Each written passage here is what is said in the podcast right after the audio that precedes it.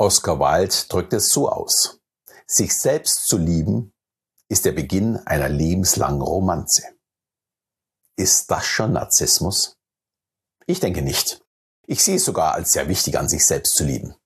Narzissmus dagegen ist eine Persönlichkeitsstörung, die laut wissenschaftlicher Untersuchung ungefähr ja 0,4 Prozent der Menschen betrifft. Ich werde mich heute dem Thema Narzissmus und Selbstliebe annehmen, zum einen in der Partnerschaft, aber auch welchen Nutzen Narzissten vielleicht als Mitarbeiter bringen können. Und am Ende verrate ich dir noch die ultimative Frage, wie man Narzissten denn ganz sicher entlarven kann. Ja, und damit ein herzliches Hallo und willkommen auf meinem Kanal. Ich werde dir meine Geheimnisse verraten für eine erfolgreiche Kommunikation mit dir selbst, aber natürlich auch mit den anderen. Vor ein paar Wochen hat mich eine Dame angeschrieben und meinte, mein Mann ist ein selbstverliebter Gockel. Ich kann damit nicht immer umgehen. Was kann ich tun? Ja, zum einen schon mal Respekt, wenn man überhaupt über eine längere Zeit mit jemandem umgehen kann, der nur sich und nichts anderes um sich herum kennt, das ist aus meiner Sicht schon eine wirklich sehr, sehr große Herausforderung. Aber schauen wir uns erstmal an, was eigentlich einen Narzissten überhaupt ausmacht und dann schauen wir uns auch an, äh, wie man mit ihm umgeht. Ein Narzisst glaubt, er wäre wichtiger als jede andere Person.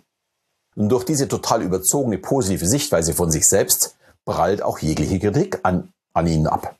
So ungefähr, der andere will mir mit seiner Kritik ja nur wehtun.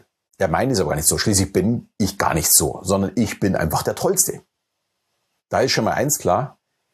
Narzissmus ist eine Persönlichkeitsstörung. Die wird man nicht verändern können. Entweder man findet einen Weg damit umzugehen oder man sollte sich eher von dieser Person möglichst fernhalten.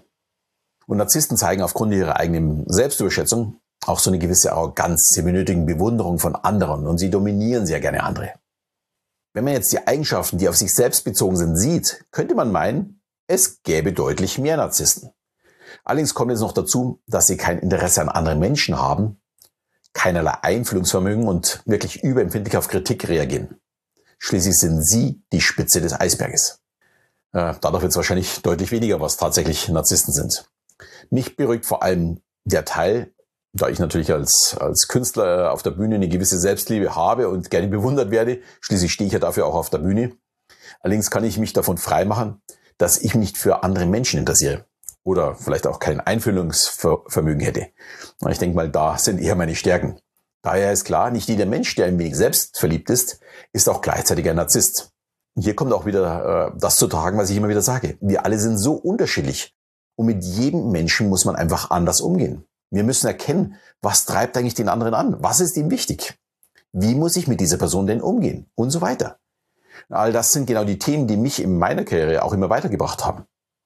Wer Lust hat, kann sich dazu gerne meinen kostenlosen Kurs Die Geheimnisse eines Mentalisten mal anschauen. Da gehe ich darauf ein, was mir im Leben geholfen hat und wie du es für dich dann vielleicht auch nutzen kannst. Aber zurück zum Thema. Narzissten sind keine Freaks. Ganz im Gegenteil. In Gesellschaft können sie sehr unterhaltsam sein. Schließlich wollen sie ja im Mittelpunkt stehen. Außerdem achten sie natürlich auch auf ihr Aussehen. Schließlich sind sie die Tollsten. Dagegen in der Partnerschaft wird es schon ein bisschen schwieriger. Sie wollen schließlich jeden Tag bewundert werden, am besten jede Stunde. Die benötigen ständig immer wieder die Bestätigung von außen. Und wenn sie die nicht bekommen, dann sind sie unzufrieden. Das ist schwierig. Das ist so ein bisschen Kreislauf, der sehr schwer zum Durchbrechen ist, wenn ich mit dieser Person ständig zu tun habe. Wichtig beim Umgang mit Narzissen ist vor allem, ja, dass man so ein bisschen dieses Fingerspitzengefühl hat. Oder wie ich es bezeichne, die emotional intelligente Kommunikation. Narzissten haben kein Einfühlungsvermögen. Daher muss man mit ihnen sagen, wie man sich denn fühlt. Und dann aus der eigenen Form, also aus der Ich-Form argumentieren. So, zum Beispiel, ich fühle mich verletzt, wenn du so mit mir umgehst. Da kann er dann nicht nicht reagieren. Schließlich wurde das Gefühl ja ausgesprochen. Wenn ich nur sagen würde, äh, ich möchte nicht, dass du so mit mir umgehst, weiß er gar nicht warum und fühlt sich eher angegriffen. Ähm, ein großer Vorteil ist allerdings, einen Narzissten kann man aufgrund seiner Selbstverliebtheit sehr, sehr gut manipulieren, indem man ihn besonders ja, lobt für Dinge, die er tun soll. Als Partnerin würde ich versuchen, dass er mich in seine, ja, seine Selbstverliebtheit mit einbezieht, dass ich ein Teil von ihm werde. Dann wird er mich genauso auf Händen tragen wie sich selbst. Allerdings ist das ein ganz schmaler Grad und auf Dauer eine sehr, sehr große Herausforderung, immer genau darauf zu achten, wie man mit dem anderen spricht und seine eigene Identität total zu vernachlässigen. Anders wird es allerdings nicht funktionieren, denn Narzissten wird man nicht ändern. Ich muss für mich entscheiden, ist denn diese Person es wert, dass ich mich ausschließlich nach ihr richte oder eben auch nicht. Ja, bis jetzt habe ich hauptsächlich über die negativen Seiten gesprochen, aber Narzissten haben auch eine positive Seite. Was für ihr Aussehen gilt, gilt natürlich auch für ihre gewünschten beruflichen Ergebnisse. Also im Business können die durchaus sehr, sehr äh, clever agieren. Sie sind jetzt nicht besonders klüger oder kreativer als andere, das hat man auch schon festgestellt, aber sie glauben, sie wären es. Und sie versuchen einfach mit Einsatz und Willen Themen voranzutreiben. Also ihr Selbstbild, ich bin der Beste, wird dazu genutzt, um noch härter zu arbeiten, um mehr Lob und Anerkennung zu bekommen. Fast gemein, aber eine sehr clevere Technik.